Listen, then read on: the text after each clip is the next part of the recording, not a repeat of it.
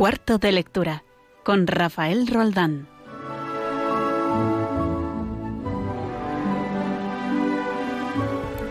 Cuentan que una viuda fue a Ars, angustiada y desolada tras la trágica pérdida de su marido, que se había suicidado tirándose por un puente. Los médicos le recomendaron que viajara por su estado de tristeza y depresión. El santo cura de Ars, que salía en aquel momento de la catequesis de las once, se detuvo delante de la señora enlutada, la cual, para imitar a los demás, se había puesto de rodillas. Se inclinó a su oído y le dijo, Se ha salvado. La desconocida tuvo un, tuvo un sobresalto. El cura de Ars repitió, Se ha salvado. Un ademán de desconfianza fue toda la contestación de aquella forastera. Entonces el santo le dijo otra vez silabeando, Le digo a usted que se ha salvado. Está en el purgatorio y hay que rezar por él. Entre el parapeto del puente y el agua tuvo tiempo para hacer un acto de contrición. La Santísima Virgen le alcanzó esta gracia. Acuérdese usted del mes de María hecho en su habitación algunas veces su esposo, aunque irreligioso, se unía a, las oraciones de usted. Esto le mereció la gracia del arrepentimiento y el supremo perdón. La señora pasó en la soledad y en, y en la oración las horas que siguieron a la entrevista con el cura de Ars. Su fisonomía no era la de antes, había recobrado la paz. Poco antes de partir, fue la viuda a dar las gracias al, al reverendo Guilamet.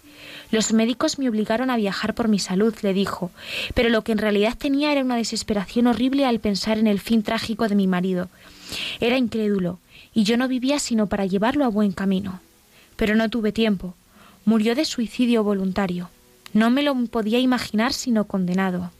Oh, no verle nunca más. Y sin embargo, ha oído usted lo que me ha dicho el cura de Ars. Se ha salvado. Le veré pues en el cielo. Señor cura, ya estoy curada. Entre el puente y el río cabe la misericordia de Dios, sean cuales sean los métodos, las circunstancias personales y el estado mental que rodean a un suicidio. Siempre queda una brecha para la esperanza donde cabe la misericordia divina.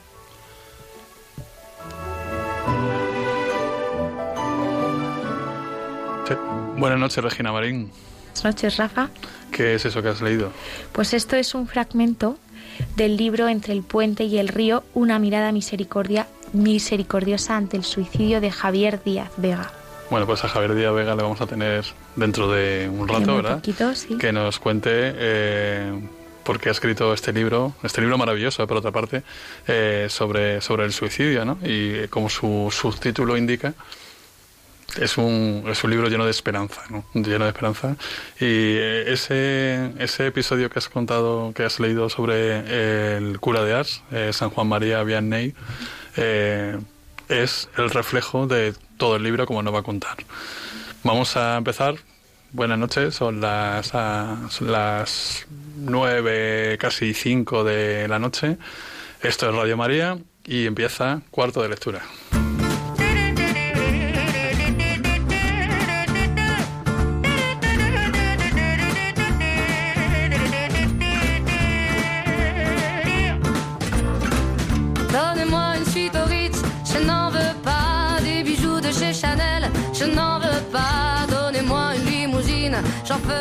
Regi, cuéntanos el contenido de hoy, de nuestro programa. Hoy vamos a aprender muchas cosas. Como siempre, vamos a conocer algún clásico con Carlos Sarduña a, la otra, al otro lado del teléfono. Mm. Hablaremos de cine y literatura con Víctor Alvarado. Algunas recomendaciones literarias de, de, nuestro ya conocidísimo Alberto Jaimez y, como hemos adelantado antes, vamos a entrevistar a Javier Díaz sobre su libro Entre el puente y el río, una mirada misericordiosa ante el suicidio. muy pues, interesante. Muy buena pinta y pues vamos con el, con el principio.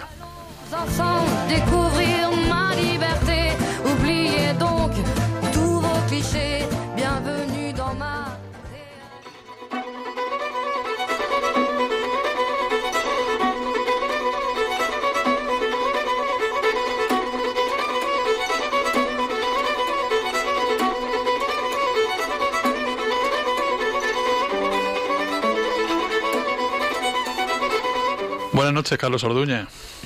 Muy buenas noches. ¿Cómo estás? Muy bien. Sí, con la incertidumbre, pero bien, ¿verdad? Efectivamente, como todos, lo creo. bueno, vamos a la sección, vamos a la sección esta que nos gusta tanto de clásicos, clásicos de la literatura, tanto latina, la literatura latina como literatura griega. ¿Qué nos traes, qué nos traes hoy? Pues hoy, como es tradición, ya voy cambiando griego con latín, pues esta vez toca autor griego. Hoy tocaba griego, sí. pues traigo otra vez a mi autor favorito, sin lugar a dudas, que es Sófocles. Ajá. Ya hemos hablado de Sófocles, estuvimos hablando en la temporada anterior de Antígona. de verdad. Y hoy os traigo una nueva tragedia suya que suele pasar más desapercibida, que es Edipo en Colono. ¿Cómo se llama? Edipo en Colono. Ajá, Edipo. Pasa más desapercibida porque, lógicamente, pues no puede competir ni con Antígona ni con Edipo Rey, pero es una tragedia de Sófocles que, en mi opinión, es sublime. También es la última tragedia que escribe Sófocles, de hecho, él no llegó, a, no llegó a ver la obra representada en escena, sino que se encargó de ello su nieto, porque él llegó a terminarla, pero nunca a verla representada. Y es una obra que habitualmente las tragedias son siempre conflictos humanos y morales. En este caso también tenemos conflicto humano y moral, pero sobre todo es una lección hacia los hijos. Y la necesidad de los hijos de honrar, cuidar y venerar a los padres. Concretamente, el argumento nos encontramos con Edipo, que ha sido despejado de Tebas, bueno, se ha autoexiliado por sus crímenes cometidos y está vaga solo por Grecia con su hija Antígona, que la acompaña y le cuida, mientras su otra hija Ismene se queda en Tebas, pendiente de su padre para irle informando todas las noticias, mientras que los hijos varones no le hacen ningún caso. Hasta que se enteran de un oráculo que dice que allá donde esté el cuerpo de Edipo, ese lugar jamás será conquistado. En la literatura griega, que es un oráculo, Carlos? Pues es una profecía. Y entonces la profecía, la profecía que la dice una persona que se, que se dedica a ello, ¿no? sí, o, o, de pronto lo sabe todo el mundo. Así, y en este caso... Esto es como las redes este sociales, ¿no? El cotilleo ha existido siempre, ¿eh? Eso, es algo que se sabe. y en este caso es verdad que el oráculo es un poco turbio, no hay ningún antecedente previo en la literatura hasta que aparece en, Edipo. Y, el oráculo que dice es que allá donde le estén sus huesos, ese sitio jamás será conquistado. Y claro, de pronto los hijos varones, que no habían hecho ningún caso a su padre, se preocupan los dos por su padre. Decir, pues papá, cuánto te quiero yo, vente a vivir conmigo, vente a vivir conmigo, y nos encargamos de tu vejez y de tu muerte cuando llegue el momento. Y claro, se da cuenta que lo que quieren es aprovecharse de él. Y mientras han estado pasando de él durante todo su exilio, ahora de pronto quieren estar con él. Y él lo que hace es negarse a ir con ninguno de ellos y decide quedarse en Colono, que está muy cerca de Atenas, pertenece a Atenas, y que sean los atenienses los que se beneficien del oráculo. También se encarga de maldecir a sus hijos, que es el conflicto precisamente que veremos luego en Antígona, de los dos hermanos que se matan mutuamente. Y esto es básicamente algo más de la tragedia. Sin embargo, es verdad que es una tragedia en cierto sentido biográfica, porque Edipo también tuvo problemas, perdón, Edipo no, Sófocles tuvo problemas también con sus hijos. Precisamente por cuestiones de herencias. La maldita herencias, ¿eh? efectivamente. Y de pronto, pues cuanto más mayor era, pues había uno de sus hijos que de pronto empieza a quererle más de lo que le había querido antes. Curiosamente, ¿no? Efectivamente, de hecho parece que a este hijo no le sentó muy bien la tragedia. Este, este tema de trata a los mayores y, pues eso, y conflictos familiares, claramente es, clásico desde, la antigua Grecia y, y hasta, hasta el infinito y más allá, ¿no? Sí, que poco ha cambiado el ser humano, ¿no? Porque tenemos los mismos problemas hoy en día, peleas por herencias, nos enteramos todos de todo, ¿no? Es, como... Efectivamente. yo cuando lo comento en alguna de mis clases dando literatura y personajes de la antigüedad, siempre comento, no sé si es un motivo de esperanza, el pensar que estamos igual que antes, o de desesperanza decir, por Dios, que no hemos avanzado nada. bueno, no sé muy bien qué sentir. Mira, hoy, hoy, hoy es un programa que está orientado Hoy es un programa que está orientado a, la esperanza, entonces eh, no, no vamos a perderla, ¿eh? no vamos a perderla, entonces siempre tendremos, tendremos eh, pues eso, ¿no? la mejora, la mejora de la sociedad, al menos, ¿no? Eh, yo creo que la, tenemos que tener en la cabeza. Muchas clases, muchas, muchas gracias, Carlos. Y vamos a, poner un poquito de música ahora. Hasta. y yo no sé si tú conoces, Carlos. Tú, bueno, tú eres muy joven. Tú, tú no sabes quién es Charlie García, ¿verdad? Pues no, ese nombre no me termina de sonar.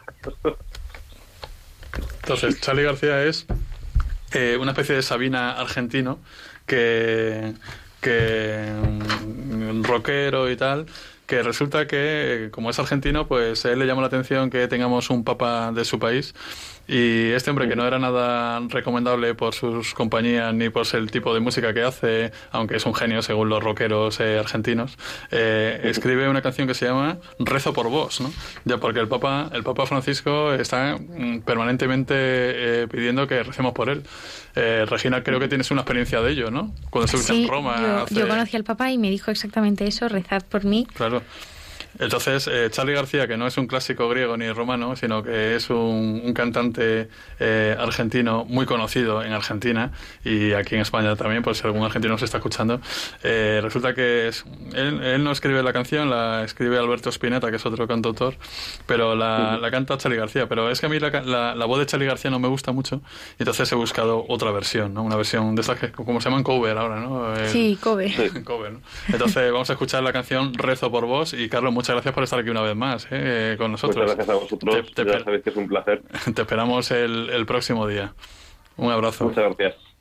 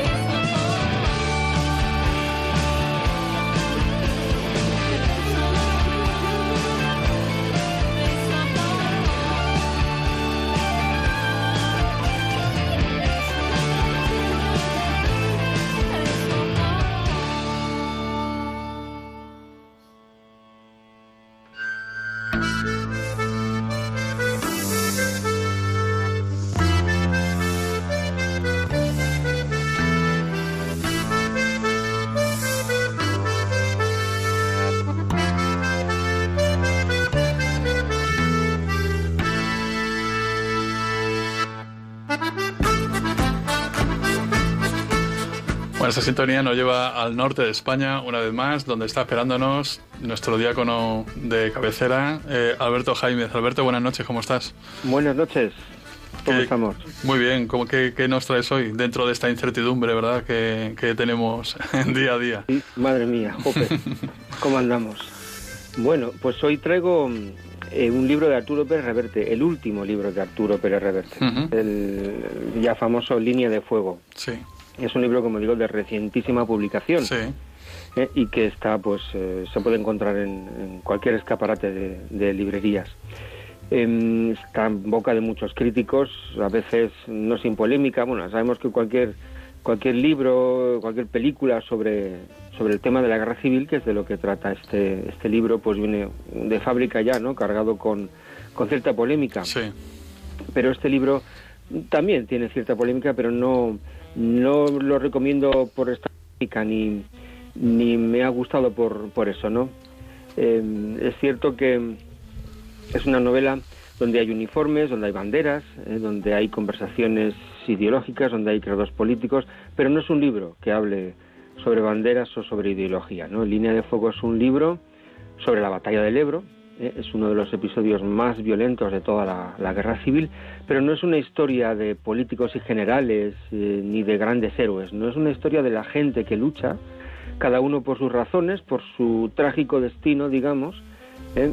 y cada uno con su forma de salir del paso de aquella situación. ¿no? Es una historia de supervivientes, de hombres y mujeres, porque también están presentes las mujeres, em, unos reclutados, otros voluntarios, otros profesionales, ¿no? Todos ellos juegan un papel en una historia que hoy en día pues forma parte de la memoria de muchas familias, ¿no? Es decir, en sí mismo es una historia de la batalla del Ebro, pero vista desde dentro, ¿no? Desde, desde el barro, el, sufrimiento, la oscuridad, la noche, la, la muerte, ¿no?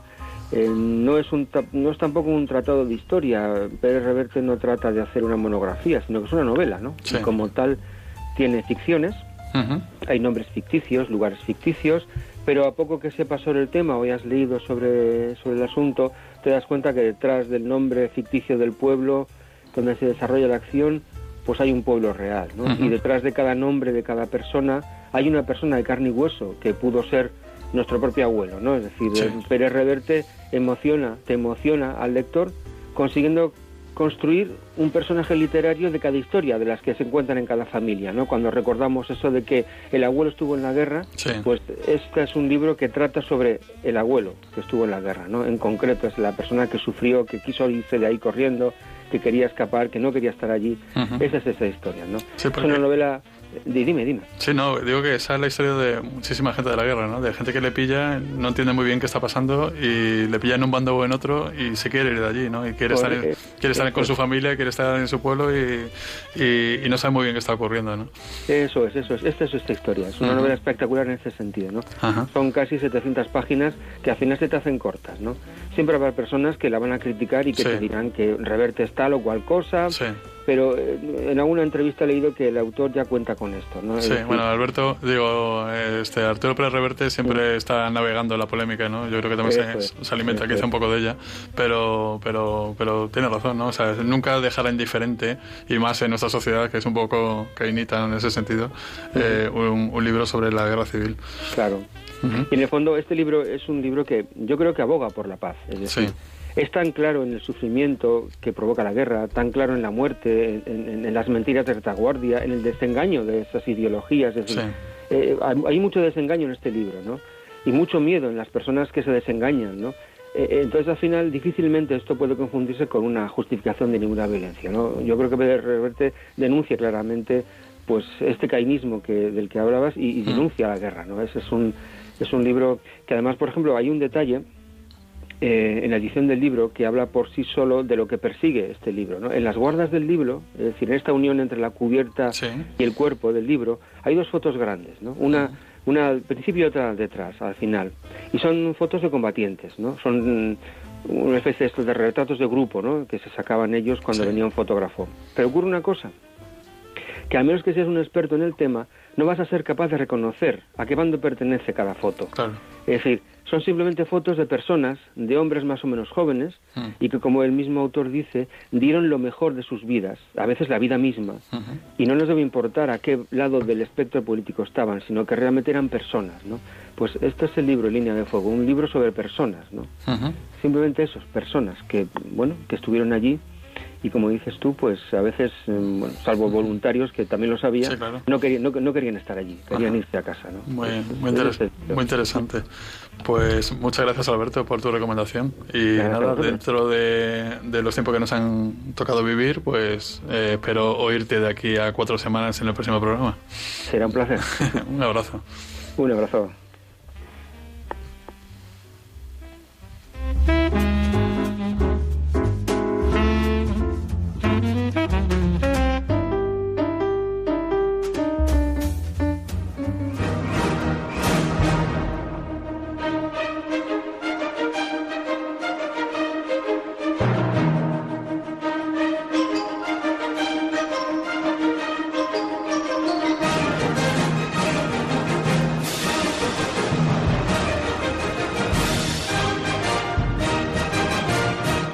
Víctor, buenas noches. Víctor Alvarado. Buenas noches a ti, a todos los oyentes de Radio María. Bueno, vamos a hablar un poquito de cine, ¿no? ¿Qué nos traes hoy? Sí, hoy vamos a hablar de Laura, que tanto la película como la novela son realmente buenas. Eh, la película fue de Otto Preminger y está protagonizada por Dana Andrews, que es un actor bastante conocido, sobre todo por esta película y sobre todo porque después, cuando terminó su carrera como actor, eh, se dedicó a hablar de sus problemas con el alcohol a todo el mundo para intentar que la gente no cayera en él, porque tenía esa adicción, pero tuvo ese compromiso con la sociedad y en ese sentido pues hay que agradecérselo también. Eh, por otra parte, la protagonista es Jean Tierney, que es una de las actrices más guapas de Hollywood, comparable con Maureen O'Hara, Ava Gardner o Hedy Lamar, por ejemplo, y una actriz de belleza gatuna. Eh, todos sabemos esa mirada que tenía esa actriz y que tuvo mala suerte porque tuvo creo que tuvo una hija con rubeola y después ya su vida pues tuvo tuvo una mala vida en el sentido ese de que su hija tuvo o sufrió todos los efectos de, la rubeola que ya sabemos lo que lo que pasa con eso.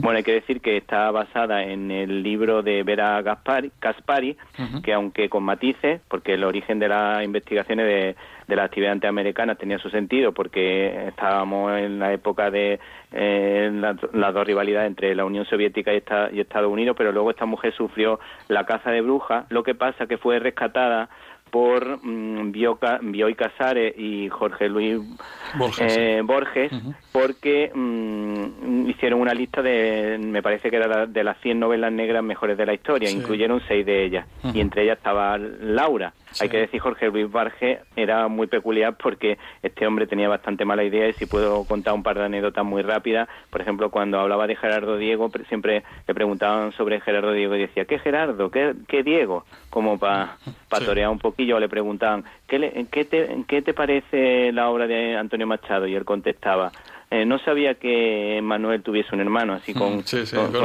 tenía, tenía, mala idea. Y Bioy Casares, por lo visto, le grababa, como Jorge Luis Borges era ciego, pues le grababa conversaciones personales y se sabe mucho de Borges porque este hombre pues le metía puñalada trapera a su manera y contado, contó cosas que privadas de él que lo sabemos por eso. Bueno, entre hay que decir que tanto la novela como el libro, como la película son muy buenas y la frase, por ejemplo, por decir una, del libro, no puede llamarme asesina y encenderme el cigarro, o lo que necesita Waldo no es lo que necesitaba Waldo no era un amante, sino el amor en sí. Y por ejemplo, de la película las frases son muy muy potentes. Por ejemplo, el, en el interrogatorio de Macpherson y Waldo dice, eh, tiene usted un bonito apartamento, algo barroco, pero lo considero mi hogar. Dice, el asesinato contesta el, el, villano. El asesinato es mi delito favorito. Escribo mucho sobre ello. ¿Ha visto usted alguna vez ojos tan cándidos? O, por ejemplo, le pregunta el detective, eh, ¿ha estado usted enamorado alguna vez? Y contesta, una muñeca de Washington logró sacarme una vez un abrigo de pieles. O sea que vemos, vemos que las frases son buenísimas.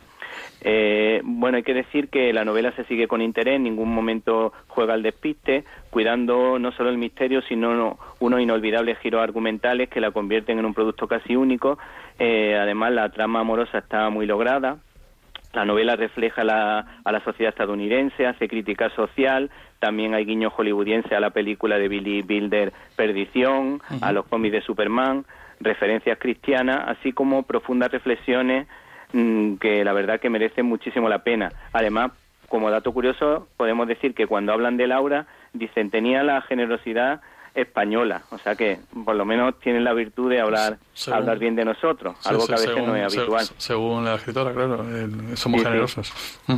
Sí. bueno, hay que decir que mm, Otto Preminger tuvo que, cabezón como son los del centro Europa, que la verdad que hubo una, una grandísimo, un grandísimo ramillete de, de buenos directores como Lubitsch, como Bilder, como Otto Preminger. Bueno, pues este hombre se empeñó en que la, esta novela salía adelante y la podía adaptar al cine y se peleó con el, productor Darío Zanu que era que le dijo que no podía, que no iba a hacer una película en su vida pero claro cuando cuando consiguió que la película se hiciera y vio el éxito que tuvo pues ya se tuvo que comer lo que había dicho y luego este hombre, pues Otto Preminger, hay que decir que triunfó. Nos acordamos de películas como El Cardenal, donde se cuenta con cierta fidelidad evangélica la, cómo era la vida antes del Concilio Vaticano II, la vida religiosa, eh, Anatomía de, un asesinato, que utilizaba un lenguaje un poco provocativo porque antes las palabras de ropa interior pues no salían en las películas y aquí las hablaban con mucha naturalidad pero sin maldad, por lo que yo le he podido leer. Eh, también hizo El factor humano, sí. tiene que ver con la novela de Graham Greene, y El río sin retorno, eh, en la que aparecía Marilyn Monroe y tenía muchos problemas con el deletreo y esto desquiciaba a Otto Preminger. Sí, como cualquier director eh, que haya trabajado con ella, por lo visto. Sí, sí. bueno, hay que decir que Otto Preminger utiliza muchos planos mm, largos y poco, pocos cortos, y los cortos son en momentos muy importantes. Y eso es algo importante muchas veces porque normalmente los directores abusan del plano corto. Luego, como anécdota así más divertida, pues hay que decir que la mujer del director Rubén Mamulián, que estaba por allí cerca, pues pintó el cuadro de la, de la actriz, pero no le gustó al director porque decía que la pintura no lucía en el cine y entonces lo que hizo es agrandó una foto, la pintó con una especie de aceite para que brillara más y, entonces consiguió el efecto ese de sí porque la, trama la trama gira alrededor del cuadro de, la protagonista no de Laura. Eh, como dato curioso así hay que decir que el actor Clifton Webb que es el que hace de villano, lo hace realmente bien, no tiene que ver con la novela, con el de la novela, porque en la novela también era homosexual, pero en, el, en, tanto en la novela como en la película está bastante bien disimulado, se, se percibe, pero no, no, no se muestra como ahora a lo mejor se muestra en cualquiera de las películas y era un hombre un gordo, inseguro en la novela y en la película un hombre elegante, refinado y aunque los dos pues tenía cierta cierta mala idea. Y mm, ¿cómo más te podemos contar? Pues podemos decirte que mm, Vera Caspari pues también se empeñó en que hubiese por lo visto cinco cinco narradores y eso hubiese sido muy complicado para una película. Cinco personas contando cinco puntos de vista hubiese sido difícil de mantener. Yo creo que eso es quizá un acierto del director en, empeñarse en que hubiese un solo un solo narrador. Por ejemplo, en la, película empieza, nunca olvidaré aquel fin de semana en el que murió Laura. Y ya por último, si tengo tiempo, eh, simplemente decirte un, un minuto, pues perfecto. Te voy a leer solo el principio de un poema que escribió eh, Diego Moldes, que es un profesor de universidad que escribe muchos libros de cine y empieza así. Yo creo que, si te parece, como te he escuchado en el programa que estaba hablando de la esperanza, pues hablamos de la esperanza contando una parte del poema. Dice, como espuma sorta ávida de luz apareciste, sobre el lago errante, restos de instantes distantes, flor ingrávida de mi pensamiento, ausencia, esencia, resucita. Y la verdad que en la película ocurre algo que tiene que ver con la resurrección. Bueno, pues lo dejamos ahí para que la gente tenga interés en leer la, novela y ver la película. Muchas gracias, Víctor, una vez más, una semana más. Y nos vemos en cuatro semanas, si te parece. Pues perfecto, nos vemos en cuatro semanas. Venga, un abrazo. Venga, un abrazo, hasta luego.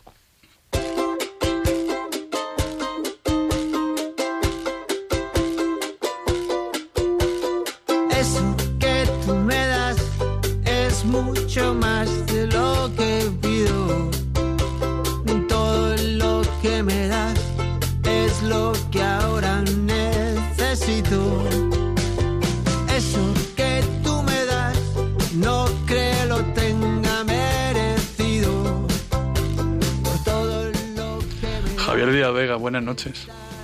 Muy buenas noches, Rafael. ¿Cómo estás? Eh, la gente se preguntará quién es Javier Díaz Vega y yo tengo aquí apuntado que eres psicólogo, que eres un tuitero muy activo, lo que significa responsabilidad a la comunicación también, claro. Que eres marido, eres hijo, ya eres padre, ¿vale? Aunque eso lo tendrás en brazos dentro de unos meses, creo, ¿verdad? Sí. Eh, eres getafense, eres madridista, eres católico y seguro que muchas cosas más, ¿no? Y, y entonces, eh, bueno, te tenemos aquí porque has escrito este libro maravilloso que a mí me ha dejado de verdad sin poder dejar de leerlo durante el tiempo que ha durado la lectura. Entre el puente y el río, una mirada de misericordia ante el suicidio. Y entonces a mí se me ocurre preguntar, de toda esta lista que, que te he dicho que, que eres parte de ella, ¿cuál de estos aspectos ha hecho que escribas este libro? Pues la primera de todas es la de hijo. Hijo de mi madre, que que por desgracia se suicidó hace, va a ser ahora en diciembre 11 años. Eh, hijo de la iglesia, que pues es el lugar donde, donde mi madre me dejó a mí y a mi familia, eh, nos educó en ella y, nos, nos, quiso educar en la fe dentro de la iglesia.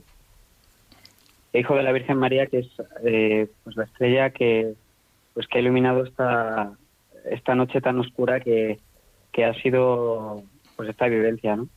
y que también ha iluminado pues pues este proyecto de, libro que ya no es proyecto sino sino una bendita bendita realidad.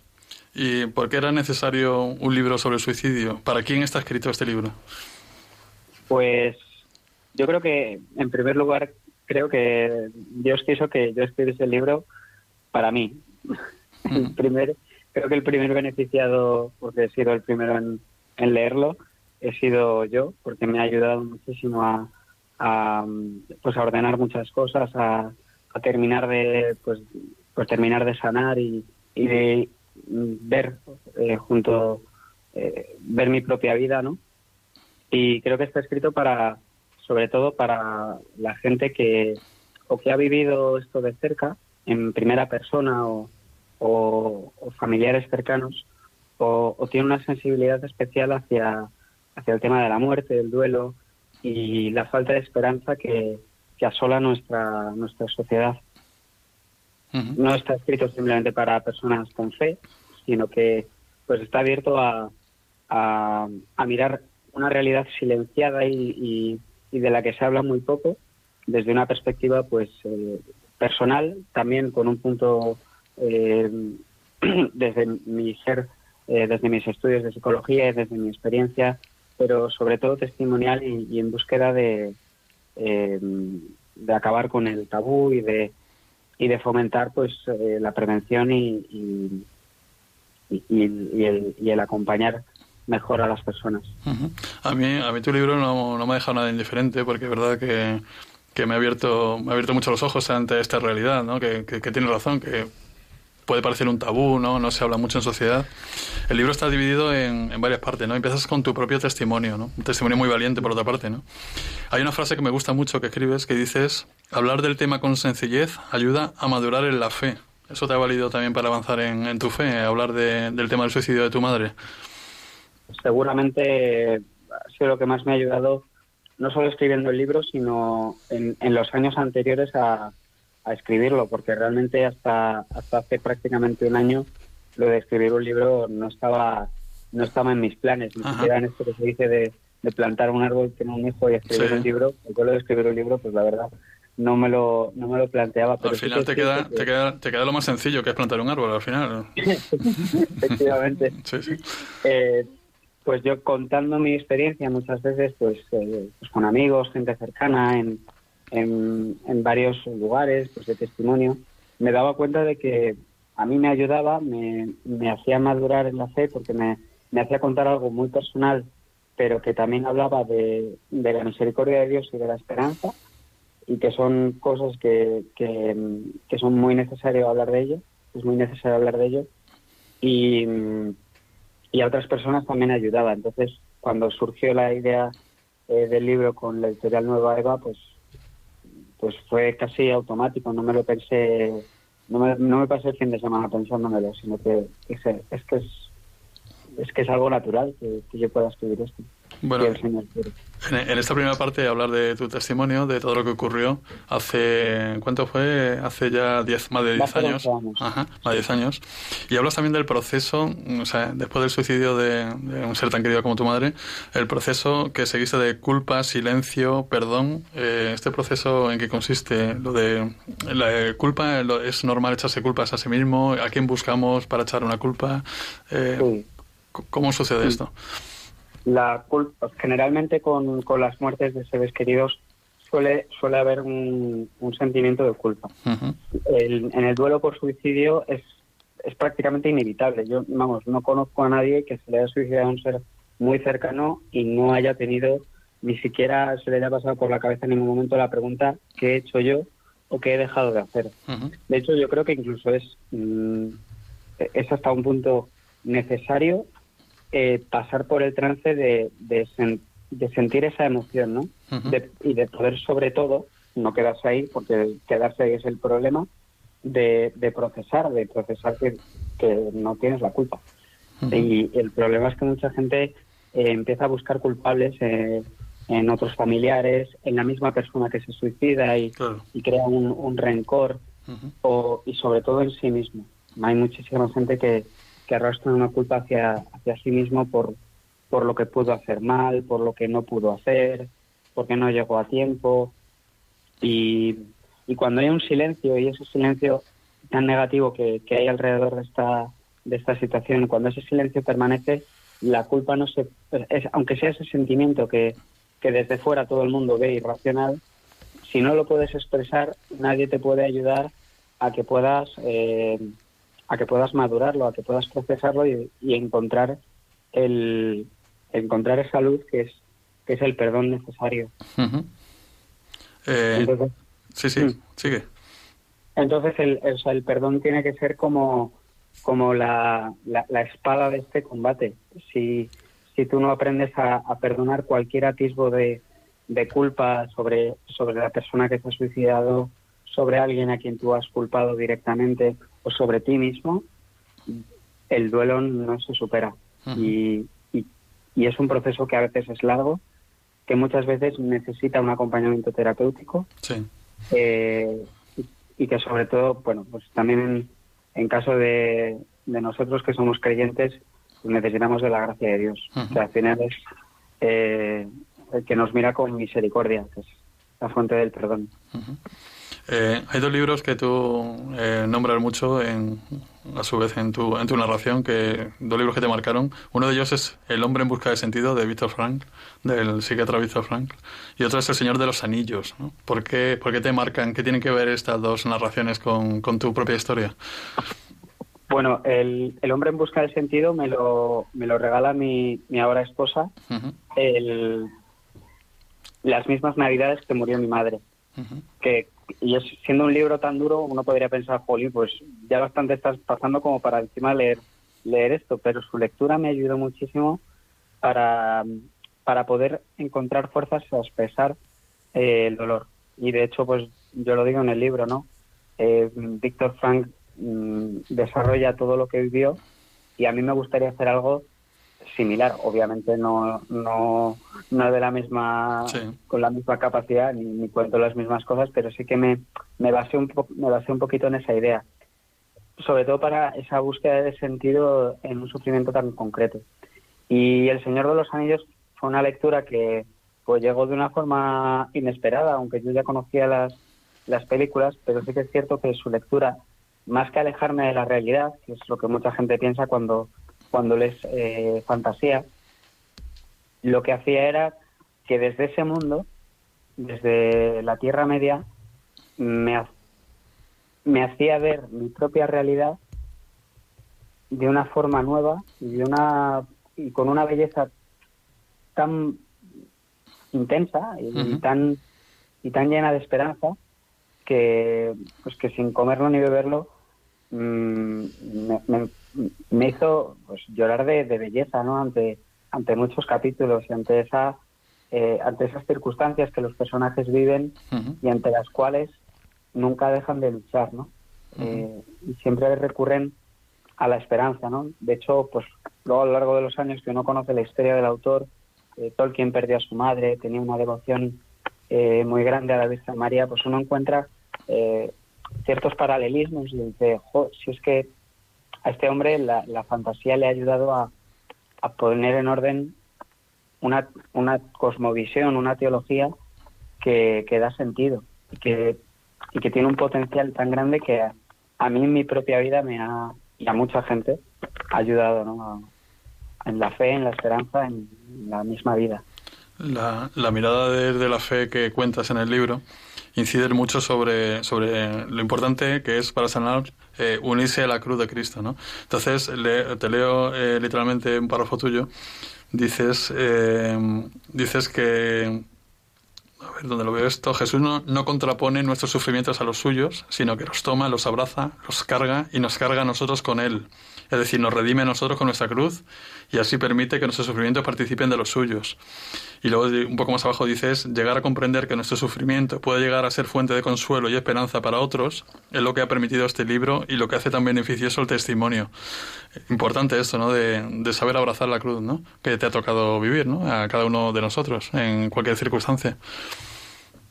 Sí, sí, porque a lo mejor a veces, y mucha gente desde fuera incluso lo puede percibir, que si no, si no tenemos en cuenta que Jesús toma nuestra cruz, eh, parece como que usamos la cruz del Señor como para olvidarnos de lo nuestro. Y, el Señor no se olvida de lo nuestro. No, nos ayuda quizá a sobrellevarlo, ¿no? nos ayuda a sobrellevar y abrazar lo nuestro, pero no es como eh, yo me agarro la cruz de Cristo y, y es como si no me pasa nada, no, no me hubiese pasado nada. Eso es falso. La fe no es una escapatoria, ni, ni la cruz es una especie de, de varita mágica con la cual tu, tu, sufrimiento, tu dolor no tiene, no tiene mm, acogida. Porque tenemos derecho a sufrir. O sea, el Señor se pone en la cruz para que podamos abrazarlo, viendo que sufre Él por nosotros y con nosotros no sin nosotros. No olvídate de tus problemas y mira los, no solo mira la cruz y, y, olvídate, sino mira la cruz, mira tu cruz y porque vas a ver la que es que está en, la cruz del Señor está nuestra cruz también. este, este es un libro, aunque, aunque es un libro sobre el suicidio, es un libro sobre la esperanza, ¿no? Lo, lo, lo, diría yo. ¿no? Y de hecho citas también la, la encíclica Espe Salvi de Benito XVI y, y, dices que no es igual caminar con esperanza que sin ella. No es lo mismo superar la resignación o la rabia y abrazar la cruz que cargar con ella arrastrándola, ¿no? La esperanza que, importante es, ¿no? En, el, en este, en este proceso de sanación, ¿verdad? Que, que tienes, ¿no? dentro de la rabia primigenia, ¿no? Por todo lo que está ocurriendo a tu alrededor. Sí, sí, porque además eh, nadie decide en un primer momento cómo tomarse las cosas. lo primero que cuento es que mi reacción más natural no hubiese sido la que fue y que, bueno, de alguna manera el Señor me, me, hizo me hizo un consuelo grande, ¿no? Pero sí que es cierto que, que con la resignación mucha gente vive, vive durante años un, duelo, una pérdida, una tragedia, un, fracaso y, y, resignarse pues te levanta, pero vas, como dices, ¿no? Arrastrando. y, y la cruz no está hecha para arrastrarla y, la vida no podemos vivirla arrastrada. y, quizá mucha gente que se queda con la idea de eh, ha sido víctima de o, ha sufrido un, trauma en su vida, cuando, cuando no lo supera bien se queda con esta eh, con esta victimización, ¿no? Pues yo tengo esto, ¿no? Y, si te centras solo en eso, dices, ¿y todo lo que has caminado, cómo lo has caminado? O sea, estás, estás, estás entero, estás vivo, a lo mejor te va la vida fenomenal, pero si lo primero que dices de ti es algo que no has superado, te, te falta lo más importante y, y por eso ese saber poder mirar hacia adelante, ¿no? De no es que las cosas vayan a salir bien, porque ya vemos que las cosas no solo no, a veces no salen bien, sino que pueden acabar saliendo peor. Sí. Sino que van a salir. Y, de hecho, estamos, estamos en tiempos, ¿verdad?, que nos han vendido también un poco eso, ¿no? Vamos a salir todos mejores de esto, ¿no? entonces, sin querer me ha salido un poco el eslogan. sí, el eslogan ha sido muy, muy, muy bien elegido. Eh, eh, después de tu testimonio, hablas sobre la actitud eh, o qué dice la Iglesia sobre el suicidio, ¿no? Porque hay mucha confusión, equívocos con esto, ¿no? O sea, se, se habla mucho de, sobre la posición de la Iglesia sobre el suicidio, que si los antiguos cementerios que separaban el Camposanto de el sitio donde había que enterrar a, a, a los suicidas, etcétera, etcétera, ¿no? Y tú hablas de claramente de lo que dice la Iglesia, apoyándote en el catecismo, ¿no? Derecho canónico también hablas. Hablas sobre la negación de sequias. ¿Qué hay de verdad y de, y de mito en todo esto con la actitud de la Iglesia frente al suicidio? Pues seguramente de mito habrá haya, haya mucho porque, vamos, lo, lo vemos día a día que se han mantenido y se mantienen eh, muchas leyendas alrededor de la Iglesia. No niego que, que en muchos casos pues haya habido personas y situaciones en las que cuestiones como una enfermedad mental o un suicidio se hayan tratado la peor de, los, de las maneras. Y eso hace 100, 200 o 500 años e incluso tristemente hoy en día. Pero yo también tengo que ser honesto con mi propia experiencia y también con las experiencias que, que vienen incluidas en, los testimonios del libro y es que hay una mirada renovada y mucho más profunda sobre esta cuestión de que el suicidio prácticamente en la mayoría de los casos viene precedido de una enfermedad mental que, que puede mm, pervertir la, la, libertad y hacer que, que, este pecado, porque el suicidio no deja de ser pecado, no tenga esa consideración de, de gravedad, porque no es lo mismo cuando haces algo libre y conscientemente y es un acto malo que cuando haces algo movido pues por, una, por un trastorno mental. que eso es algo que, que la Iglesia comprende porque he comprendido que, Dios es el primero que lo comprende y sobre todo que Dios es el primero y el único que puede juzgar cualquier alma, sea como sea su, muerte. Y Javier, hola, soy Regina, que también colaboro en el programa. Tengo una pregunta. Hemos dicho que es un tema bastante tabú, que, que, cuesta a veces comprender. ¿Cómo ha sido la acogida? ¿Ha recibido buen feedback? ¿La gente ha entendido lo que querías transmitir? No sé si tienes así conocimientos de lo que ha dicho la gente.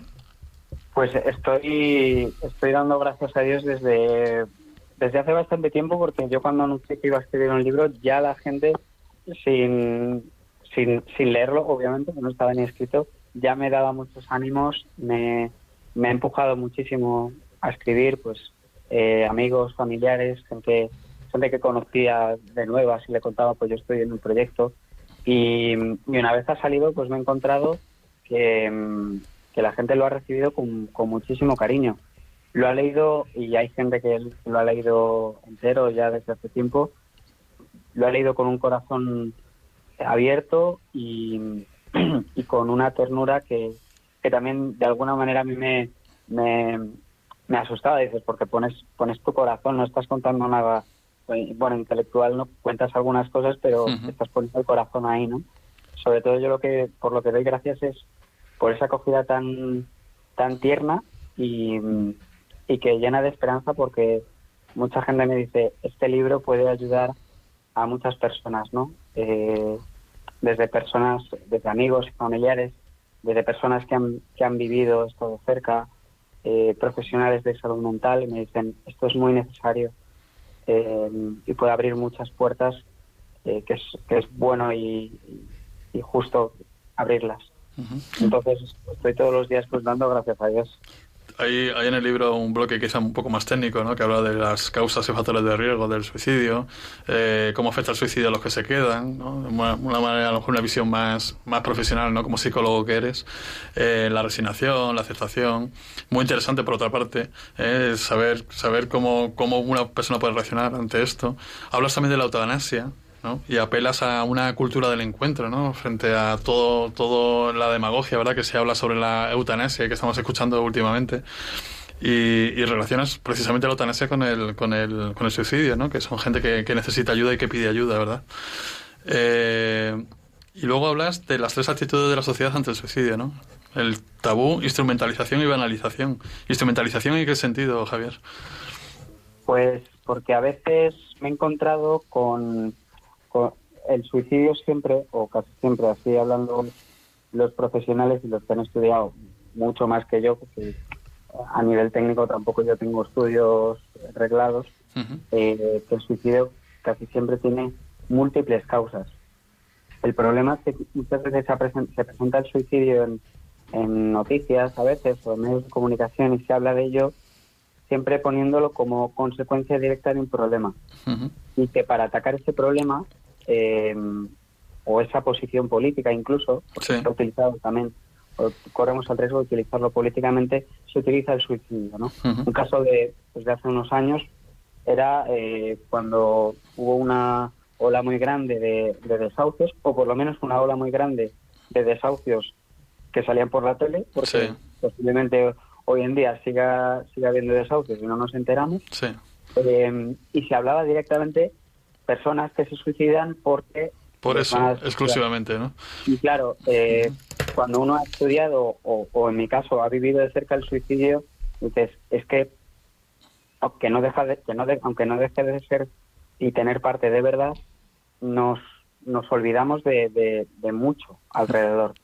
Y buscar una explicación mm, tan, tan simplona convierte un problema que por otra parte es silenciado en un arma política.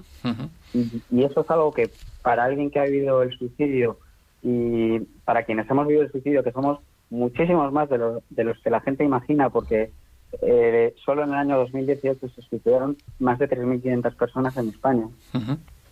Eh, esto supone un problema muy grande. de alguna forma el tabú contribuye a que o no se hable del tema o corramos el riesgo de que, de que se hablen estos términos que lo instrumentalizan y que al final el problema propio del suicidio no se trata porque no interesa.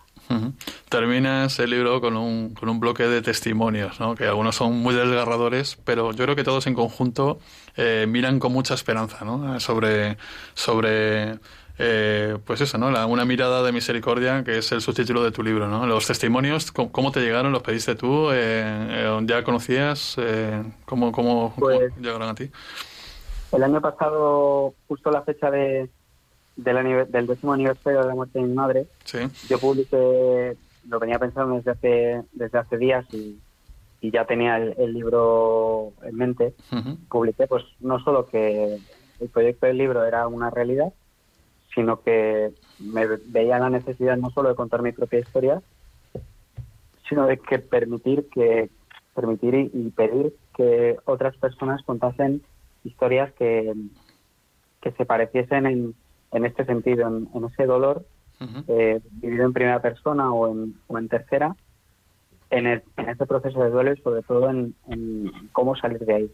Porque lo que buscaba más es poder mostrar que se puede salir de un duelo tan, tan duro y tan silencioso como es el duelo por suicidio. Y, el resultado ha sido que tengo mucho que agradecer a, a esas personas que, que han colaborado y han contado su historia. Algunas con nombre y apellidos, otros de forma anónima, pero ambos con, con una con la, con la misma con el mismo ánimo y, y con el mismo buen hacer con el que yo también he escrito mi, entre el puente y el río, una mirada de misericordia ante el suicidio de Javier Díaz Vega, que, hoy nos ha acompañado aquí en nuestro cuarto de lectura de, Radio María. Muchas gracias, Javier. Primero por el testimonio, primero por el testimonio, segundo porque este libro va a ayudar a muchísima gente, esté relacionado directamente o no con, el suicidio, ¿verdad? Y sobre todo por estar aquí con nosotros y, contarlo. Muchas gracias. Muchas, gracias, Javier. Gracias. Un abrazo. Un abrazo. Eh, bueno, pues eh, Regina, vamos a ir despidiéndonos, ¿no? Son ya las 10 mm, menos 5 de la noche y estado, vamos a ir echando el cierre de nuestro cuarto de lectura. En cuatro semanas estamos aquí en Radio María. Otra vez. Sí. nuevas lecturas. Por favor, escribidnos correos aquí a cuarto de lectura arroba radiomaria.es y hasta dentro de cuatro semanas. Nos vemos aquí. Un saludo a todos.